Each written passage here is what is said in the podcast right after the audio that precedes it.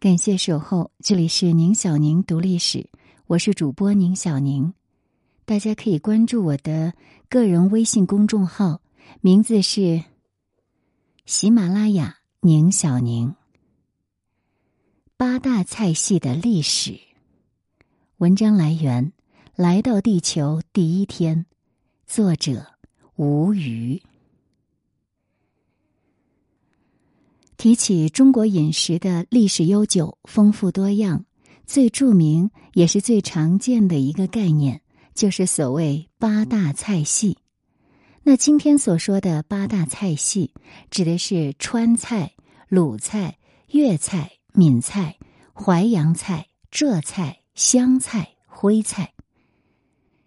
除了用于在外国人面前展示优越感，这些省份的人。在介绍本地菜肴的时候，也经常自豪的声称，本地菜正是八大菜系之一。尤其在山东，他们当地人呢称鲁菜为八大菜系之首；而在四川呢，当地人声称川菜才是八大菜系之首。不过呢，爱标榜历史的中国食客们，绝少对八大菜系这个概念本身产生疑问。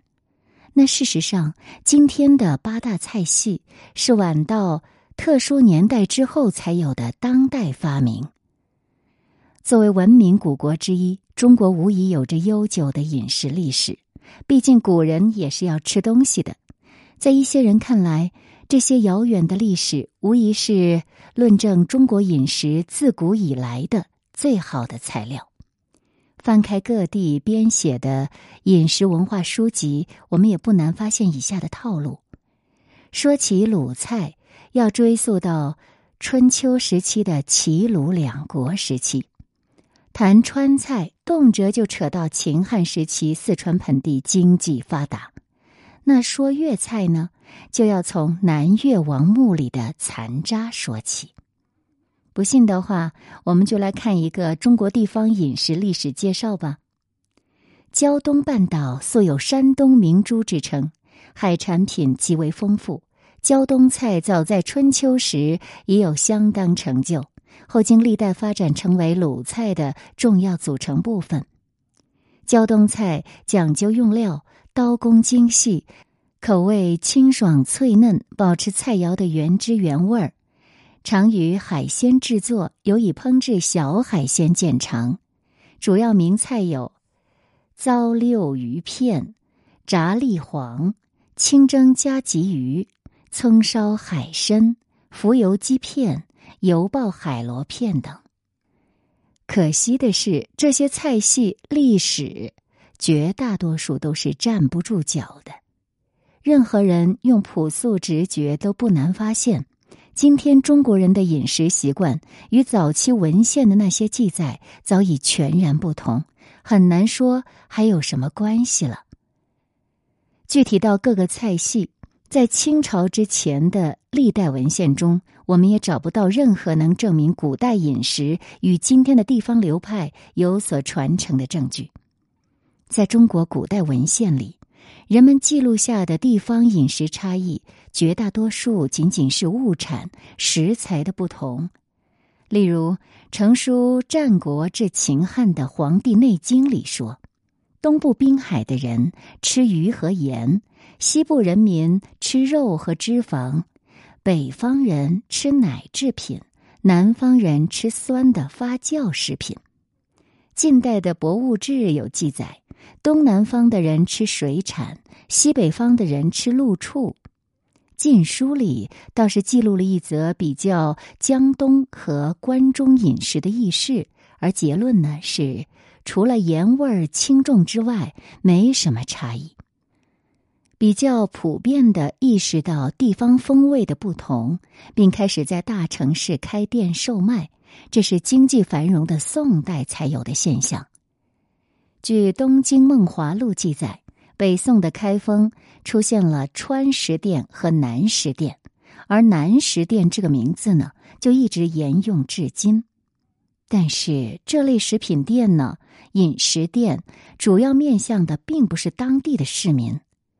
向者汴京开南食店，川饭分茶，以备江南往来士夫，为其不便北食故耳。其实这个性质啊，就更类似后来的某地会馆和驻京办餐厅。而当时的口味分布，更和今天是完全相反的。根据沈括《梦溪笔谈》的记载，大抵南人是咸，北人是甘。而远非今天南甜北咸的格局。事实上，与现代中国饮食流派大致对应的文献记载，要迟到晚清。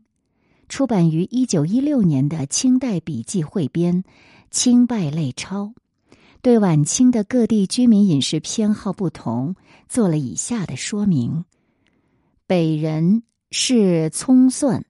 滇黔湘蜀人是辛辣品，粤人是淡食，苏人是糖。即浙江言之，宁波是腥味，皆海鲜；绍兴是有恶臭之物，必似其霉烂发酵而后食也。这则记载中的饮食风味分布，已经和今天颇为相近。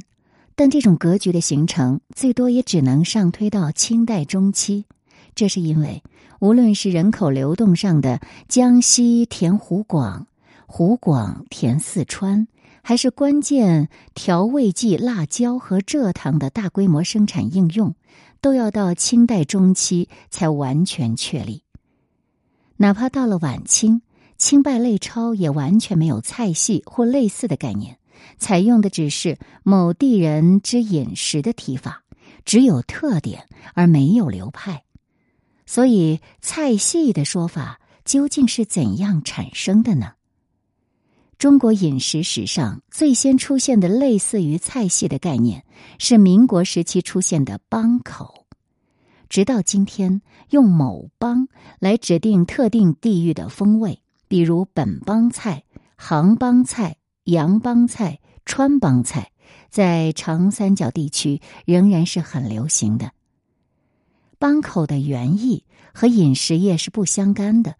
最初，它是指清代各行业中按地域结起的帮派或集团，用于在同乡亲戚之间相互通气、相互照应，以增强对外的竞争力。例如，晚清民国时的钱庄业就有。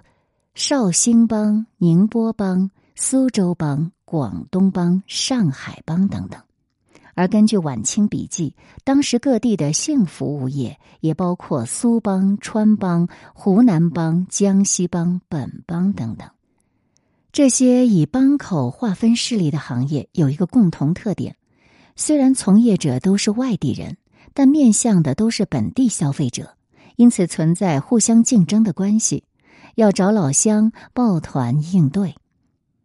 以帮口划分的饮食业呢，同样如此。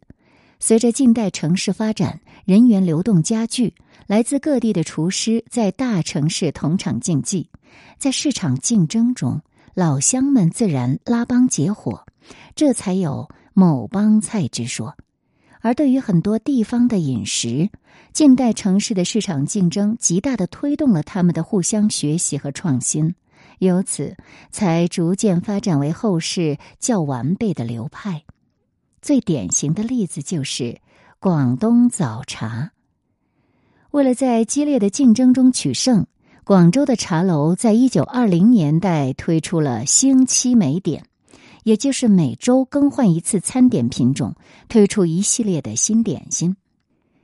为了应付巨大的创新压力，广东厨师大量借鉴苏派点心和西餐的元素和技法，才有了今天花样百出而且仍在不断创新的粤菜点心。对于消费者来说，只有在催生饮食帮口的近代工商业城市，品尝并认识到不同的地域风味。才成为可能。人们眼中的中国饮食，也只有到这个时候，才能博大精深起来，并且很快形成被鲁迅讥讽的口号：“中国菜世界第一。”鲁迅曾有《华盖集序编》《马上之日记》，有这样的说法：“近年常听到本国人和外国人颂扬中国菜，说是怎样可口，怎样卫生，世界上第一，宇宙间第 N。但我实在不知道怎样的是中国菜。我们有几处是嚼葱蒜和杂货面饼，有几处是用醋、辣椒腌菜下饭，还有许多人是只能试黑盐，还有许多人。是连黑盐也没得试，这个“试”就是舔的意思。新中国成立后，各大城市的各帮菜馆很快在公私合营运动中败下阵来，帮口等民间自发形成的行会也被视为封建组织予以取缔。从一九六五年起，在接连爆发的运动中。饮食业的传统习俗行规遭到了群众们的坚决打击，首当其冲遭殃的是饮食业中的传统菜名。一九六五年一月，武汉市饮食业便更改了八十一种旧菜名，比如把麻婆豆腐改为肉末麻辣豆腐，阳春面改为原汤捞面。八宝饭改为八色蜜饯糯米饭。到了一九六六年，保定市更是取消了一百四十三种带有资产阶级色彩的菜名，比如元宝肉改成鸡蛋肉，绣球狮子鱼改成丸子鱼。在这个背景下，作为封建陋习的帮口，自然就没人再提了。以帮来分菜的传统分类法很快式微，取而代之的是菜系这个称谓。据上世纪八十年代的研究者介绍，他是最早呢五六十年代任商业部长的姚依林向外宾介绍中国地方风味时发明的新词。若以文献为据。菜系一说，在一九七零年代前的出版物还没有踪影，到一九七零年代中期才日渐增多。我们来看一九七五年开始出版的《中国菜谱丛书》，就坚持菜名改革。他说：“和适应国际交往日益频繁的要求，一方面对传统烹饪技术去其糟粕、取其精华进行改革。”摒除了那些有损人民健康的用料，革新了那些浪费原料、华而不实的菜品，更换了那些反映没落阶级生活、带有风姿羞色彩的菜名。另一方面，等等等等，那这本书《中国菜谱丛书》呢，也是最先采用“菜系”一词的书籍之一。而八大菜系的说法，到底又是怎样出现的呢？一九八零年六月二十日，《人民日报》第四版小常识栏目刊登了由汪少荃撰写的《我国的八大菜系》，这是现有文献中的最早记录。而这篇文章呢，没有论证，就把山东、四川、江苏、浙江、广东、湖南、福建、安徽算成八大菜系。那不过，你千万不要以为八大菜系就此成为定论了。事实上，中国菜系之争到现在呢，才刚刚开始。在这场为期二十多年，甚至至今都还没有结束的争议中，今天的八大菜系不过是众多观点之一罢了。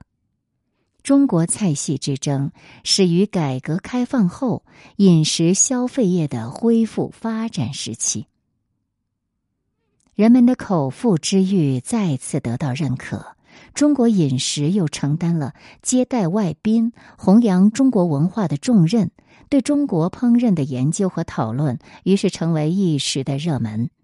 当时“菜系”这个词刚刚成为饮食业术语不久。不过，这并不能阻挡人们很快发明出四大、五大、八大、十大等一大堆的菜系。或许是由于刚刚从那个年代走出，以今天的学术标准来衡量，当年的讨论水平实在是有限得很。再加上评选菜系事关地方自尊和商业利益，对此的讨论很快沦为各说各话、鸡同鸭讲的境地。这些讨论甚至连菜系的概念都不能取得共识。例如，持四大菜系说者认为，只有历史悠久、影响力大的流派，比如鲁菜、华北、粤菜、华南、川菜，包括了。云贵湘鄂、淮扬菜、华东这四家才算得上菜系。拒绝被排斥在外者，则认为凡有地方特色的就是菜系。那除了菜系的数量，内部排序的争议就更大了。谁家第一，谁家第二，更是争到天昏地暗都没有结果。当时的人们对此投入这样的热情，原因并不难理解。在市场经济发展之初，四大菜系、八大菜系之类是朗朗上口、易于传播的概念，是相关地方饮食业最好的广告。被纳入其中，就意味着不菲的商业利益。这一类攀附熟悉名词的事例，在当时并不少见。例如，一九八七年。安徽省为攀附景点黄山，拆散了徽州地区，成立黄山市。一九九四年，湖南为推广张家界旅游，将大庸市改为张家界市。客观来说呢，在一九八零年代争议之初，四大菜系明显更占优势。据说，当姚依林在五六十年代最早对外宾创造出“菜系”这个词的时候。他介绍的就是鲁菜、粤菜、川菜、淮扬菜这四大菜系，而改革开放之后，官方举办的1983年中国第一届烹饪技术比赛、1987年中国烹饪协会成立大会，乃至1987年副总理田纪云的讲话，也都采用了四大菜系之说。不过，这个说法的反对者也是为数众多的。在一九八七年，烹饪协会成立大会，甚至江苏代表们内部就起了分歧。不少人反对用淮扬菜指代江苏菜系，认为淮扬只能与南京、苏锡、徐海平齐。到了一九九零年代，八大菜系逐渐反超。一九九二年三月，中国商业出版社发行的《中国烹饪词典》。将四大菜系列为条目，就引起了湖南、福建、浙江、安徽等地烹饪协会纷纷鸣不平。最后呢，扩充为八大菜系，此后就渐为定局。当然，没能列入其中的地方风味，还是不断试图成为第九大菜系。直到二零零三年，陕西、云南、贵州、河北、东三省。都做过这样的努力。最近的一次尝试呢，发生在二零一七年四月六日，北京烹饪协会正式发布了京菜菜系，宣称要打造九大菜系。不过，时至今日，随着餐饮业的高度发达和市场细分，八大菜系之类的捆绑营销早已不能满足饮食业的宣传需要了。顾客也不再会为了这类名头决定今晚吃什么。新晋崛起的江西菜、新疆菜，无需也不屑于将自己包装成第九大菜系。